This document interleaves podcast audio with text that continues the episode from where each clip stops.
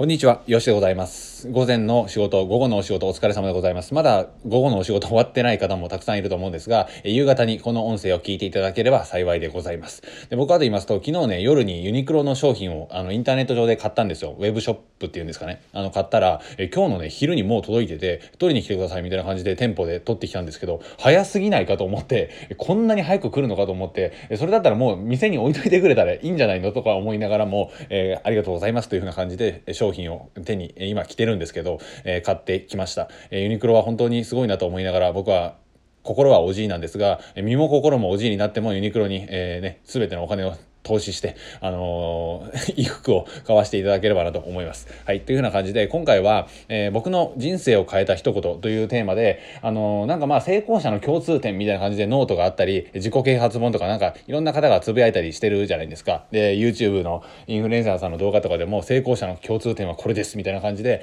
バンバンバンと上がっていたりするのを見たことがもしかしたらあるかもしれないんですが、ま、なんかいまいち、えー、パッと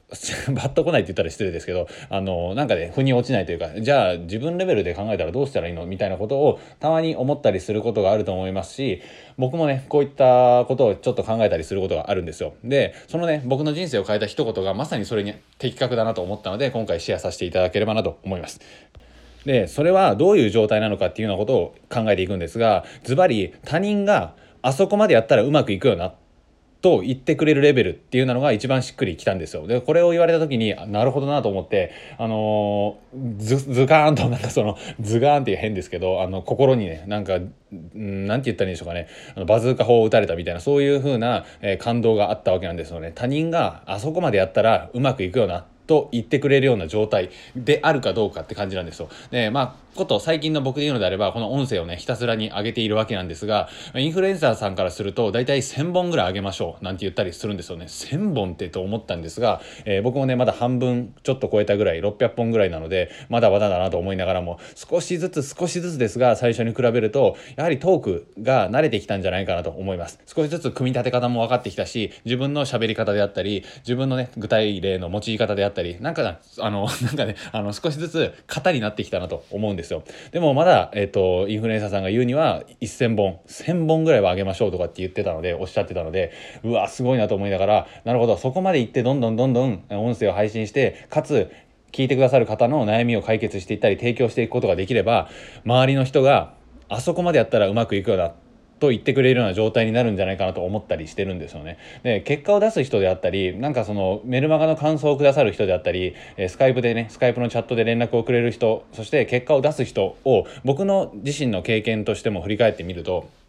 コンサル生でね、すごい結果を出した方、例えば200万円を超えていた人であったり、260万円の 収入を月でね、あの、獲得した人もいるんですが、そういった人たちを見ていても、すんごいなんかいろいろやっていたんですよね。いろいろ考えて、毎回毎回メールを送ってくださって、そして、えー、け、なぜかその成果報告、経過報告もガンガン送ってくださって、で、僕からしても、あの、いや、こんなに行動するってなったらすごいな、みたいな感じのことをずっと思っていたことが、ちょっと思い出されたんですよ。で、あ、ここまでやったら成功するなっていうふうな感じで、周りが思ってくれる。例えば行動量もそうですし、例えば、うん、なんだろう、一個一個の修正点を毎日毎日ツイッターで上げてるとか一個一個の行動の項目とかを上げていってただ上げていくだけじゃなくてそこから自分でフィードバックを考えて今日の学びとして、えー、報告したりだとか。でいろんなインフルエンサーさんと絡みながらもかつインフルエンサーさんにも圧倒的に有益なツイートを入れたりだとかっていう風なことをガンガンされていたりだとか、まあ、行動量もそうなんですけどね。あの動画を毎日上げまくるとかうん音声を毎日上げまくるとか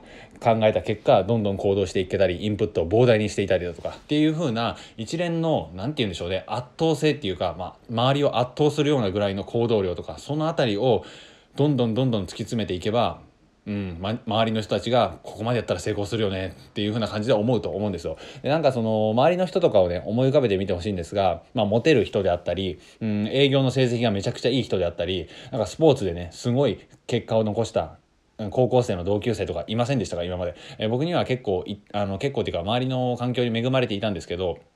中学校の時にね、あの最速双子兄弟がいたんですよ。あの、僕もね、ちょっとだけ陸上部に入っていたんですけど、あの、めちゃめちゃ走るの速くて、全国で大体2位だったんですね、その双子の兄弟の、えー、弟の方が。で、その彼が、えー、僕と非常に仲良くさせてもらっていて中学校の時によくね鬼ごっこをしたんですよ。でもう見つかったら あの絶対に追いつかれるから隠れるんですけど、あのー、隠れるのも結構難しくてで隠れたんだけどちょっとあのお尻が出てて一瞬で追いかけ回されてあの一瞬で捕まるみたいなことがあって懐かしいなと思いながらでも彼を見てるととんでもないぐらい練習してました。で元から速いんだけどそれに加えてとんでもない練習量朝練もやるし、え帰ってもやるし、え彼の靴ねあのオリンピックに出ると思ったから僕はね中学校の時にねねねえ靴靴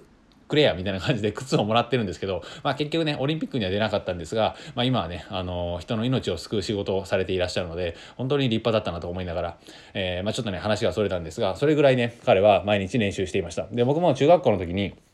テニスでインターハイぐらいまで行けたんですけどその時に彼を見習って、えー徹底的に練習するっていうようなことをやったわけなんですよね。で、あのー、その時は朝練がだいたい7時半ぐらいからあったんですけど、ダメだダメだ、そんなんじゃ甘いとかって言って、朝朝練みたいなのを一人でやってて、えー、壁にね、向かってね、テニスボールをポコポコポコポコ打ちまくっていたっていうようなものがあって、で汗ダクダクで、もう疲れ切って朝練に、あのー、入っていくみたいな。朝朝練を自分でやった後に朝練やって、でその後の授業は全部寝るみたいな。で、先生にずっと呼び、あの、呼び続けられて、えー、よし君、今すぐ職員室に来なさいとかって言われて、で、毎回行くんですけどそれが部活の時間なので結局部活の時間にね先生にしばかれてあの怒られてるから練習できないみたいな感じになってこれ朝朝でやらん方がいいんじゃないのとかって思いながらあのやってたんですけど、あ、まあそんな苦いね思い出もありながらかなりねあのテニスには練習時間と、えー、まあ僕の学生時代の全てを注いだと言っても過言ではないのかなと思います。まあ、そのあたりでね、あの、恋愛はね、すってんころりんしたわけなんですが、まあ、部活にね、あの、割いた時間は良かったという感じで、まあ、軽く言い訳を挟みながら、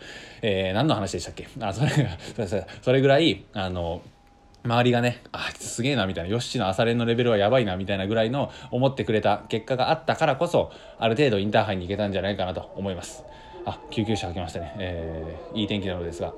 ご無事を祈る次第でございますが、えー、というふうな感じで今回はあの人が、えー、周りの人がそれぐらいやってたら成功するよなと思ってもらえる状況が成功している人の共通点っていうのは多分間違いないですので周りにね認められるぐらいまあ周りに認められるためにやるわけじゃないんですけどそれが一つの指標になるんですよね。周りの人が見てこの人すげえわって多分いると思うんですよそういう人がで僕の周りにもたくさんいるんでそういう人たちの行動量であったり思考の量であったりこういったところを真似すると、えー、答えが結構出てくるんじゃないかなと思ったので、えー、次回として音声を取らせていただきました僕もまだまだですので音声をコツコツ上げながら仕事をしながら、えー、提供できるものを増やすためにインプットと経験を増やしていきたいなと、えそんな思う秋の夕暮れでございました。では、お後がよろしいようで最後まで聞いていただいてありがとうございました。また次回の放送でお会いしましょう。さよなら。